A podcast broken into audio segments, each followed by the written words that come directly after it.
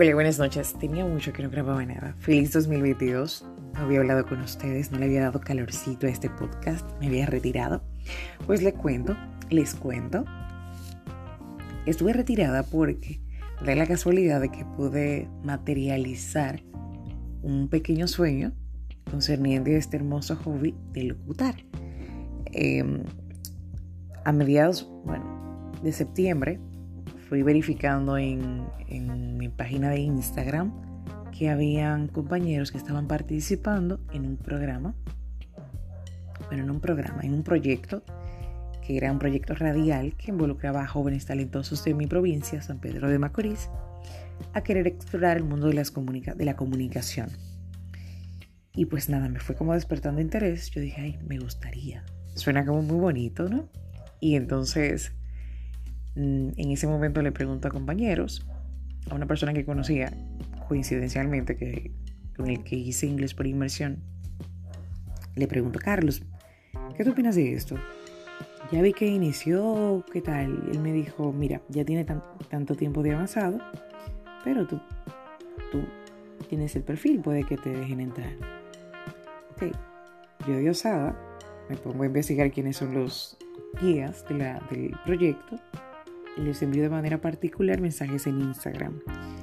Y me respondió la señora a cargo de dicho proyecto, la principal. Y me dijo, Ámbar, eh, mira, em, tú vas, ve al canal tal día, tal hora, y nada, cuando tú vayas te, hacemos una evaluación y en función de, los resultados te dejamos entrar. ¿O no? Ok. Me, acordamos el día y yo después estaba como entre la incertidumbre de voy, no voy, voy, no voy. En fin, es que en ese momento em, yo como que me paralicé. Y si no mal recuerdo, no fui ese día. Sin embargo, algo dentro de mí me dijo, tú buscaste el chance, inténtalo, ¿no? Y pues eso hice. El próximo sábado fui, di la excusa de que me sucedió algo que no pude ir. Y entonces, nada, me dieron la oportunidad. La persona me dijo, mira, no puedes iniciar hoy, tenemos que evaluarte, pero para eso necesitamos que esté otra persona aquí. Ve tal día. Ok, yo fui. Le cogí la, la guagua papi de repente. Fue como que algo que me dijo, hazlo, tú no sabes. Inténtenlo, ¿no? Y pues fui. Y cuando fui, em, me hicieron la evaluación, me la hicieron a Neudi y me la hizo también Sterling, dos buenos comunicadores jóvenes de aquí de mi provincia. Y ellos me la hicieron. Y pues me dejaron dentro del proyecto. El proyecto tenía ya tres meses de avanzado. Y dentro de mí, ay, ándale, qué chulo. O sea, me lancé después de haber estado en... O sea, por ejemplo, yo trabajo de lunes a viernes, estaba trabajando. Mi proyecto también era... Realmente era de lunes a sábado pero la mayor parte del tiempo que yo asistía era días de semana, no siempre tenía que ir los sábados. Y entonces me quedaba como aquí con la expectativa de qué voy a hacer este día, qué no voy a hacer, demasiado tiempo libre para mí, bla, bla, bla. O sea, yo soy un tipo de persona que viene de un tipo de, de mm, imposición personal en el que se ha vuelto workaholic. Cuando estudiaba era así, entonces como que siempre he sentido que debe tener ese tipo de presión eh, qué sé yo, laboral o de estudios para poder sentirse productiva y no necesariamente es así. Sin embargo, en ese momento eso me sirvió de inspiración y de impulso para buscar esa oportunidad. Se me dio. Llegué cuando el programa estaba muy avanzado a mediados de septiembre y ya básicamente vino después días de fiesta por medio, en fin, fue que independientemente de entre el proyecto, no se puede decir que participé de la formación completa que conllevó el proyecto en sí, porque llegué tarde. Sin embargo, como yo venía con cierta base de un curso de locución que había hecho, pues eso se fue dando a notar, mi voz también, y ahí se me fue dando, qué sé yo, la oportunidad de grabar una efeméride. Ok, eh, grábate tu voz para este, mm, qué sé yo, este eslogan y envíamelo, a ver cómo suena, nítido.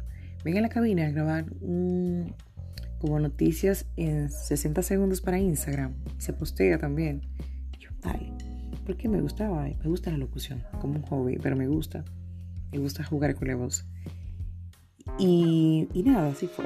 Y a raíz de esas cosas, después a mí me sugirieron para trabajar en la transmisión del line-up oriental de ese mismo canal en el estadio de Tilo Vargas durante el juego de las estrellas orientales con los diversos equipos del país. Yo, qué chulo, yo estaba, era como voz comercial. Entonces, ¿qué digo? Yo estoy leyendo hoy, hago esa pequeña anécdota, porque hoy estuve leyendo una frase que se llama, bueno, no recuerdo bien la frase per se, pero sí lo que quiere decir, y es donde dice que el miedo está en la mente, pero la gallardía y la valentía está en el corazón. Algo así. Que básicamente a veces que nos ponemos ese, ¿cómo se diría? Ese obstáculo nosotros mismos lo creamos, lo vamos creando y creando. Y no nos damos cuenta que algo dentro de nosotros está insistiendo en que salgamos de esa zona de confort y que intentemos.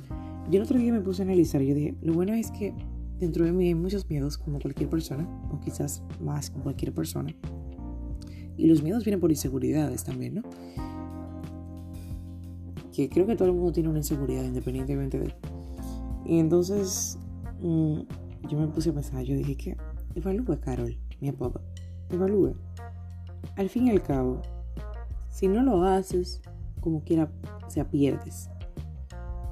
Y si lo haces y, no te sale como quieres, pierdes. Pero por lo menos tú tienes la, la, el modo de comparar qué sucedió cuando intentaste.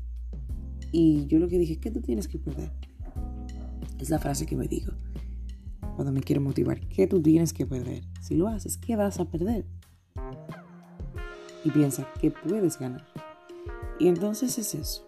Es como escribí una vez cuando dije que me, me generaba incertidumbre ver cómo hay tantas personas que son tan valientes para hacer lo que piensan y sienten sin tener miedo, ¿no? Y que me quiero unir a ese tipo de personas, porque son el tipo de personas que te motivan a querer seguir dando más a ti. Y nada, mis queridos receptores de este podcast, permítame decirles que en el miedo no hay nada interesante. El miedo es como un, indicador de que si le hacemos caso podemos perder nuestro camino. Pero que si utilizamos ese mismo miedo como impulso para hacer cosas que creemos que nos pueden hacer grandes y reconocibles, hagámoslo, hagámoslo. De verdad, hagámoslo.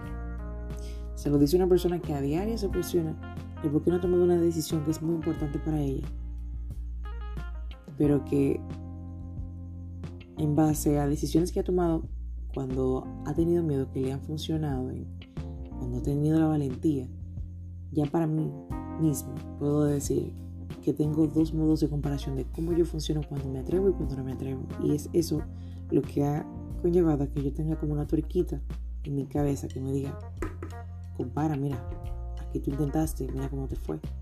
¿Por qué no intentar aquí? Y nada es eso. Siempre den lo mejor de ustedes. Siempre. Hoy fui a un velorio de una.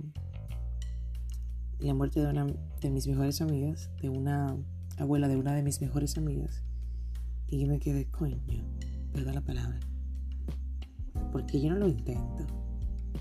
Ah, mira dónde ella está, está muerta. Al fin y al cabo es eso. Todo el mundo se va para la tierra. Y mientras estemos aquí, esto es como el juego del calamar. Mientras estamos en vida, tenemos que resolver todo lo que podamos hacer vivir hasta donde podamos vivir y hacer lo más que podamos hacer. Realmente eso nos lo enseñó en 2020 y creo lamentable cuando se nos, se, nos sigue escapando ese detalle por preocuparnos por los afanes de la vida y de lo que podemos llegar a perder. Así que mi gente intenten, intenten hacer más de eso, de, de aquello que los hace felices. Pues rezo de la noche pasen todos ustedes.